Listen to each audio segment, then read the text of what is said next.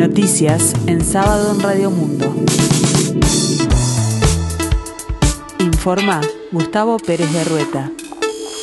En este sábado 23 de septiembre de 2023, el tiempo se presenta fresco aquí en el sur y área metropolitana, cielo nuboso, 14 grados, la temperatura 93% en índice de humedad.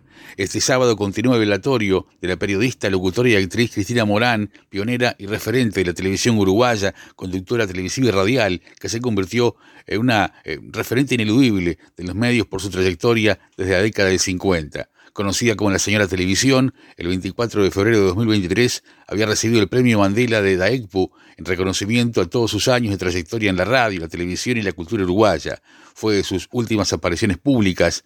El premio representa un reconocimiento a personalidades sobresalientes de diversos ámbitos. Cristina Morán recibió la distinción junto a su hija Carmen en el Teatro de Verano Ramón Collazo el 30 de enero de 2020 fue declarada ciudadana ilustre de Montevideo. Fue una de las referentes ineludibles de la televisión y los medios de Uruguay. Cristina Morán nació en Montevideo el 17 de agosto de 1930, debutó en Radio Carve en 1948. Su voz destacó en los radioteatros O La Suegra, Los Galíndez y Coca Peñalver. Luego fue absorbida por la naciente de televisión uruguaya en 1956 en Canal 10. Comenzó como conductora y locutora comercial, siendo la primera mujer en salir en pantalla. Cubrió algunos temas de alto impacto como el trágico operativo policial en el edificio Liberaich. Su nombre está vinculado a varios éxitos como Domingos Continuados en Canal 10 y también incursionó en el humor, siendo parte del show del mediodía por Canal 12. Permaneció en la televisión casi ininterrumpidamente hasta 1995, pero volvió varias veces para participar como conductora o actriz, por ejemplo, en las ficciones Hogar, Dulce Hogar y Porque Te Quiero Así, producidas y emitidas por Canal 10. Además, fue una destacada actriz de teatro representando la pecera de Eduardo Sarlós la Morán se confiesa y octogenaria tu abuela, así como Mujeres de Arena e Hijas de la Mala Vida de Humberto Robles. El velatorio de Cristina Morán dio inicio este viernes y continúa hoy en la empresa Martinelli, Canelones 1450, desde las 9 y hasta las 11 horas. El cortejo fúnebre partirá luego hacia el Parque Martinelli. Una de las nietas de Cristina Morán, Denise Dalmas, definió el saludo de la gente a su abuela como una ola de amor increíble, demostrando la huella que ella dejó en tanta gente y que va a seguir dejando porque es una marca imborrable. La Comisión Nacional Honoraria de Sitios de la Memoria y la Comisión de Sitios de Memoria Elena Quinteros inauguraron un nuevo espacio para preservar la memoria histórica y recordar la figura de Elena Quinteros, militante de la resistencia obrero estudiantil que desapareció en la dictadura cívico-militar uruguaya en 1976. La placa del sitio de memoria de Elena fue ubicada en la Embajada de Venezuela, actualmente sede del CASMU, en Bolívar Artigas, Iguaná. Precisamente en ese lugar, el 28 de junio de 1976, Quinteros intentó escapar de las fuerzas militares y entró en territorio de la embajada venezolana buscando ayuda. Sin embargo, los militares se cedieron de forma violenta al jardín donde se ubicó la placa y forcejeando ante el personal de la embajada secuestraron a Elena.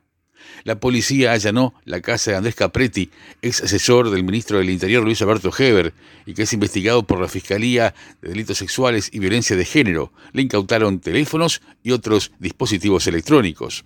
Un conductor presenció un intento de rapiña, intervino en defensa de la persona agredida, embistiendo y matando a tiros a uno de los delincuentes. El automovilista en cuestión conducía una camioneta y cuando vio que dos rapiñeros agredían a un hombre para robarle la moto, sacó un arma de fuego y disparó contra los ladrones. Uno de ellos recibió dos tiros y murió en el lugar. Todo ocurrió en Yugoslavia, Islas Canarias, en la zona de Nuevo París. El gobierno nacional extendió la emergencia agropecuaria hasta fin de año. El anuncio fue realizado por el ministro de Ganadería, Agricultura y Pesca, Fernando Matos, quien añadió que también se tomó la decisión de limitar el pastoreo en las rutas. La tasa de empleo bajó en el mes de agosto, pasando de 58.6 a 58.2%, según informó el Instituto Nacional de Estadística, dado que hay 1.698.200 personas con ocupación laboral. El próximo 3 de octubre, la coalición de gobierno presentará al Frente Amplio el proyecto para atender la situación de más de 20.000 deudores en unidades reajustables ante el banco hipotecario. La iniciativa se encamina a un acuerdo entre los partidos, aunque el Frente Amplio transmitió que buscará pulir determinados aspectos de la propuesta en la discusión legislativa. El Banco de Previsión Social brindará subsidios de alquileres de viviendas para jubilados de bajos ingresos. Este año se llevará a cabo un plan piloto en algunos departamentos. La construcción de viviendas es superior a la demanda de soluciones habitacionales para jubilados. El presidente Alfredo Cabrera destacó que es una forma de abaratar costos y evitar demoras. La iniciativa comenzará en algunas localidades de Canelones, Cerro Largo, Artigas, Florida y Durazno. El asistente del técnico Marcelo Bielsa, el chileno Diego Reyes, trabaja con un seleccionado uruguayo sub-23 de cara a los Juegos Panamericanos que comienzan el 20 de octubre. Las novedades pasaron por nuevos convocados, en este caso futbolistas que están en el exterior, Diego Hernández, ex Wanderers, hoy en Botafogo de Brasil, y Jairo O'Neill, ex Peñarol, que defiende a Unión de Santa Fe. Hasta hace poco tiempo bolero titular y capitán de Peñarol, Tiago Cardoso, saldrá préstamo y el guardameta campeón del mundo sub-20, Randall Rodríguez, pasará a ser suplente en el equipo.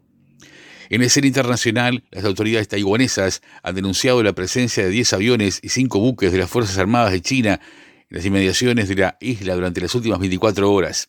Además, dos casas han cruzado su espacio aéreo en el sudeste de la isla las Fuerzas Armadas taiwanesas han monitorizado la situación y respondido con el despliegue de aeronaves, embarcaciones y sistemas de misiles terrestres.